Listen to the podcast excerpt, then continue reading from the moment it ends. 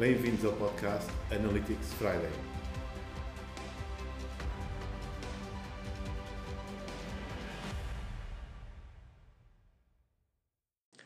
Bem-vindos ao Analytics Friday. Hoje tenho aqui comigo e com muito prazer o Nuno Rodrigues. O Nuno Rodrigues, que é, é uma pessoa espetacular no, no, no marketing digital, nomeadamente em estratégia.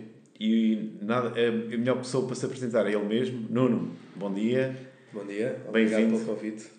Não, o prazer é todo nosso. Conta-nos um bocadinho o que é que é, uh, o que é que fazes, o que é que fazes hoje em dia uh, e, e gostaríamos depois do teu contributo, como é lógico, mas gostaríamos por aí. Okay, o que é que hoje, estás a focar hoje? Hoje em dia uh, trabalho numa consultora que é a Dual Up, onde fazemos consultoria de incentivos e estratégia empresarial e temos depois uma recém-formada com dois aninhos agência digital que é a UP Agency. UP porque é I, U and Pi, ou seja, trabalhamos com o Pi, temos o rigor analítico, onde entra aqui muito as bom, analytics muito, muito, importantes. Muito bom. Um, Nuno, um, muita gente fala em analytics, às vezes há um foco extremamente uh, enorme em dados, mas às vezes esquecem-se de alguma coisa. Não dirias que sim? Sim, diria que os dados é algo recente, diria que as pessoas ainda estão a aprender para que é que servem e uh, eles têm a tendência a criar aqui um sobrefoco, ou seja, as pessoas quando descobrem os dados ficam obcecadas pelos dados, só pensam em conversões, só pensam em funis, só pensam em levar à venda, levar à subscrição, levar a isto, levar aquilo e esquecem-se que é preciso alimentar o funil. Ou seja, as pessoas ao focarem-se tanto em dados, tanto em métricas, tanto em analytics, perdem um bocadinho o lado artístico. E isso é um risco. Por outro lado, uh, não podemos nunca esquecer que se não vendemos, vamos todos para casa. Bem, eh, eu acrescentaria mais uma coisa que, que também é muito importante, que é, um, eh, atualmente vê-se muitas agências do mercado a preocuparem-se só com performance e a operação das ferramentas e, e, e o que eu vejo que deixa um bocado esquecido será a parte de parte estratégica, porque muita gente, ah, mas eu quero conversões e sim, mas onde é que está a estratégia? Sim. Porque a medição faz falta, mas é preciso haver uma estratégia também. Sim, eh, aliás, o marketing eh, é definido como uma ciência e como uma arte. E cada vez mais nós estamos mais focados na parte de ciência e estamos a deixar um bocadinho a parte da arte eh, para trás. Se formos visitar a publicidade, que é a parte mais visível do marketing uhum. dos anos 80, 90, nós víamos que tínhamos pintores como diretores de arte, tínhamos escritores e jornalistas como copies. Hoje não, hoje temos copies, com formação de copy. Não tem toda a parte artística e toda a parte criativa que uh, quem veio antes de nós teve. Uhum. Daí haver também algum déficit de criatividade. Uh, porque as pessoas são formadas em ferramentas, trabalham todos com as mesmas ferramentas e todos chegam aos mesmos resultados. Isso é um desafio. Porque se toda a gente trabalha com a mesma ferramenta e chega aos mesmos dados, como é que eles vão se diferenciar? Aí entra a parte da criatividade uh, e da estratégia. Estratégia tem sido um bocadinho ficada para trás porque é uma parte que não dá lucro logo a seguir. Ou seja, se eu mexer no funil e alterar o user interface, uhum. eu se calhar vejo logo diferenças na, nos meus dados e nas minhas vendas. Se eu planear uma estratégia, eu se calhar vou demorar uns meses a ter resultados. Então, como claro. não é aquela satisfação imediata que estamos a viver hoje em dia, as pessoas deixam para trás, só procuram aquilo que dá a gratificação imediata. E a estratégia não funciona assim. Hum. Eu percebo perfeitamente, porque daquilo que tenho feito, acho que o casamento entre os dois, entre uma boa estratégia, uma boa criatividade e a parte analítica, acho que é isso que faz faz um bom casamento. Eu, não costumo, eu costumo dizer que, epá, ok, toda a gente faz uma, toda a gente sabe trabalhar com o Word, não é? Mas será que toda a gente faz bem uma carta, uma carta comercial? Já são coisas diferentes. Portanto, às vezes a ferramenta, o fim em si mesmo, não é, não é muito bom porque estamos a alienar uma série de, de ideias, estratégias de empresas, empresariais, de marcas. E eu, eu gostaria de ouvir mais a ti do caminho, porque eu sou um bocadinho mais da parte analítica, embora considero bastante importante a parte de estratégia porque sem estratégia tudo o resto anda ali à volta, mas não, não tem sentido. Portanto, eu considero isso ser um grande, um grande foco. Ou então somos todos uma, uma, uma Coca-Cola e conseguimos ter dinheiro a rodos para fazer tudo e mais alguma coisa, mesmo que não seja marketing, não é? Sim, eh, a estratégia vai-nos dizer um bocadinho para onde é que nós queremos ir e o que é que queremos chegar, não é só os objetivos. Ou seja, os objetivos dizem-nos o quê, a estratégia vai-nos dizer como chegar lá e prever as surpresas e os enviesamentos e tudo o que pode acontecer pelo caminho. E temos aqui planos B e temos alternativas para resolver. Aliás, o planeamento serve exatamente para antecipar decisões para quando chega à altura serem mais fáceis de tomar e mais rápidas de operacionalizar. Um, esse ponto que falavas do Word é muito curioso, porque uh, eles em Hong Kong têm uma, um cuidado muito grande com uma campanha muito gira que é The Right Tool for the Right Job. Porque eles tiveram imensos problemas de acidentes de trabalho, pessoas que usavam ferramentas mais criativas hum. para resolver tarefas uh, difíceis. Ou seja, eles diziam que se nós usarmos a ferramenta certa para o trabalho certo, é muito mais fácil, muito mais seguro. Hum. Hoje em dia, nesta área, as pessoas não nem sempre usam a ferramenta certa. Não só porque não sabem usar, muitas vezes. Davas o caso do Word. Eu diria que a esmagadora maioria dos utilizadores usam 10% do Word, 5% do Word. Para aí, sim. Tanto. Tanto. Quando entramos na área de marketing, eh, nós verificamos que as pessoas têm dificuldade, inclusive, a fazer uma SWOT. Eh, eu dou aulas no IPAM, na pós-graduação de marketing digital. Dá-nos um bocadinho a tua experiência. Sim, eh, a cadeira que eu dou é o plano de marketing digital, portanto, fazemos um trabalho de planeamento. E uma das dificuldades que as pessoas têm é fazer uma SWOT, que eu costumo chamar carinhosamente de fofa. Porque é as forças, oportunidades, fraquezas e ameaças. Portanto, temos um nome português. Sim. A fofa. Uh, e as pessoas têm muita dificuldade em fazer, porque têm tendência a aglutinar uh, e agregar dados. Ou seja, em vez de fazerem uma análise granular, específica, objetiva, que permita tirar conclusões, preferem fazer frases bonitas. Okay. E as frases bonitas não resolvem. Porque depois, quando as queremos analisar, tirar conclusões, uhum. elas juntam em si várias informação. E sem a desagregar, nós não conseguimos ver qual é o caminho para a frente. Certo. Portanto, eh, muitas vezes a estratégia começa em pensar, como pensar. Nós não podemos ter eu acho Eu acho que hoje em dia um grande déficit é o pensar. Porque toda a gente me chega é, na minha área, é na tua ainda mais, mas na minha é como é que funciona o Google Analytics, eu quero saber trabalhar com o Google Analytics. Mas antes disso temos que perceber outras coisas. Lá está, gratificação é imediata. É gratificação imediata. Então é. dizem Aliás, eu acho que seria milionário se, se arranjasse uma ferramenta que alguém carregasse então e tivesse logo os resultados do atual. Uh, vamos lá chegar. mas, é mas vai haver muita gente que vai ter que pensar primeiro para isso lá chegar e se calhar daqui a uns anos isso é possível de fazer. Se calhar não eventualmente com tudo, mas.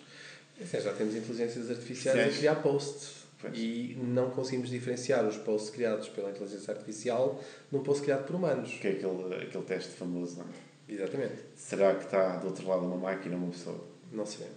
Portanto, isso, isso já está a ser feito e já estamos a conseguir. No entanto, para já, eh, as máquinas ainda precisam de ser direcionadas, dizer Sim. para onde é que elas vão. Já houve um caso eh, na área da, astro, da astrofísica, se não me engano, em que a máquina descobriu dados que não foi ensinada para aprender. Ela deu um salto no conhecimento uhum. e assustou muita gente. Claro. Uh, mas neste momento nós ainda temos de ter a máquina para onde é que queremos que ela vá. E esse é o, o objetivo é o da estratégia. Esse é, o ponto. é isso que nós temos de fazer, é perceber o que é que é necessário, o caminho que é necessário percorrer para atingirmos o objetivo final. Se vamos direto ao objetivo final, muitas vezes o que acontece é que ficamos pelo caminho. Sim. Ou seja, começar pelo fim não é opção. Uh, Sim, é, é a opção, ou seja, começar pelo fim é uma forma de fazer a estratégia, ou seja, começar por onde é que eu quero chegar, onde é que eu quero estar não, digo, e depois fazer o backtrack. De, de operacionalizar logo para o fim sem ter feito todo esse caminho antes, é o que eu estou a dizer. Já dizia os nossos avós, se a gente começar a fazer o telhado sem fazer o resto, o telhado cai. Exatamente, e acho que é por aí o caminho também. É um bocadinho por aí. Yeah. Uh, o que é que eu tinha a dizer também? Um, já falámos sobre o risco, sobre, sobre foco em dados. Um, e uma estratégia de marketing alinhado com analytics. O que é que, o que, é que tu achas? Qual é que é a tua opinião? Um... É essencial. É essencial, porque senão nós não conseguimos perceber onde é que estão as dificuldades. Nós temos casos na agência de clientes que não conseguem concretizar vendas e tu participaste na resolução de um desses desafios uhum. uh, e que só com Analytics é que foi possível perceber onde é que estava o problema. Uhum. Que era um problema operacional de, de interface. Mas se não fosse com analytics bem configurados a darem dados muito granulares, porque foram dados muito granulares, Sim, teve que ser. nós não chegávamos lá, não conseguimos identificar o problema. A primeira vez que eu tive que usar analytics para resolver um problema, curiosamente, foi em 2003. Numa das primeiras web agencies em Portugal, em que chegou-nos um cliente que disse que eh, de repente tinha perdido vendas, tinha estado a vender.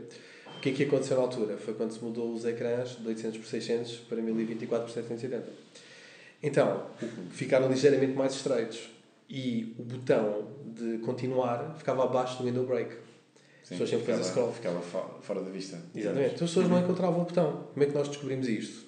Uh, vimos um utilizador que tentou fazer a compra 4 vezes seguidas em 5 minutos. Isto na altura com uma versão muito rudimentar do Analytics. Sim, sim, na altura as ferramentas eram muito, muito rudimentares, mas já, já, permit, já, permitiam, já permitiam ver, ver alguma coisa. Já, então nós fomos analisar e vimos que esse mesmo utilizador fez várias tentativas uhum. e então fomos ver o que é que esse utilizador tinha que os outros não tinham e descobrimos que era a definição do ecrã. É, é uma das coisas. O above, the fold, o above the fold é, é daqueles casos mais, mais gritantes. Outros são, podem ser uh, o que se escreve nos botões, por exemplo, uh, entre outras coisas, não é? Sim, uh, aliás, neste momento, desculpa temos aqui um desafio novo que está a levantar questões com, com muitas agências, não só connosco, que é a aprovação, aliás, eu vou descrever um bocadinho sobre isto, de, hum. de maquetes em telemóveis. Isto é um problema. Porque o cliente muitas vezes vai provar layouts de desktop num telemóvel e depois não gosta, diz que não funciona. É claro que não funciona. Mas desktop. Mas aquela questão de mobile first, mobile only, uh, começa a ser uma realidade. Os clientes, com a ansiedade, com a necessidade de gratificação imediata, de resultados imediatos, recorrem ao telemóvel para todo o sistema de aprovação, todo o sistema de iterações e de, de interação. Certo. E isso levanta desafios novos que uh, nós não estávamos preparados. Nós tivemos agora essa questão com o cliente, em que apresentámos um layout muito engraçado, na nossa opinião, uhum. e foi chumbado porque o cliente estava a provar no telemóvel. Quando finalmente conseguimos que ele visse o layout num desktop, ele gostou imenso. É, é um novo desafio. É um novo desafio, é? E é isso todo afeta, um novo desafio. E isso afeta toda a estratégia de vendas de uma empresa. Ou seja, Sim. temos de ter cuidado como é que fazemos a apresentação ao cliente para garantir. É o dispositivo é que ele está a ver, não é? Exatamente. Sim, mas isso passa-se com tudo, não é? Passa-se com tudo. Porque quando não conseguimos, eh, quando não conseguimos eh, converter no telemóvel, ficamos, eh, às vezes já não compramos. É, é verdade. Porque passa aquele, aquele impulso, eu quero comprar isto agora, não consigo, frustrei-me, pronto, acabou. Adeus. É aquela máxima que nós nunca podemos esquecer que é what's in it for me. É. O que é que eu tenho a ganhar com isto? Se eu não consigo satisfazer a minha necessidade no momento, eu vou ao site do lado que me resolve. Sim, sem dúvida. E nós temos que planear isso de um ponto de vista estratégico, não só a nível de canais e de interação com o consumidor, como depois a nível de client service. Porque Sim. Não chega só a ter uma boa interface e ter uma boa interação e ter uma boa venda.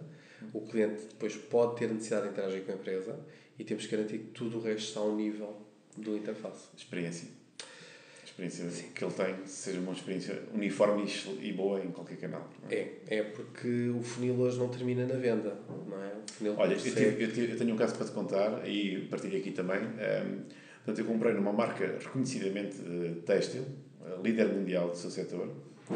Fiz uma compra online. Portanto, eu sou um portanto, homem, não é? Homem a comprar roupa online não é muito normal, mas pronto. Tirando o estereotipo à parte, uh, o, que é que, o, que é que, o que é que aconteceu? eu fiz a compra e imediatamente recebi um questionário de satisfação da compra online. Assim. Ou seja, okay. e pensei assim, então, mas eu ainda não tenho o produto, como é que eu posso dizer que estou satisfeito, não é?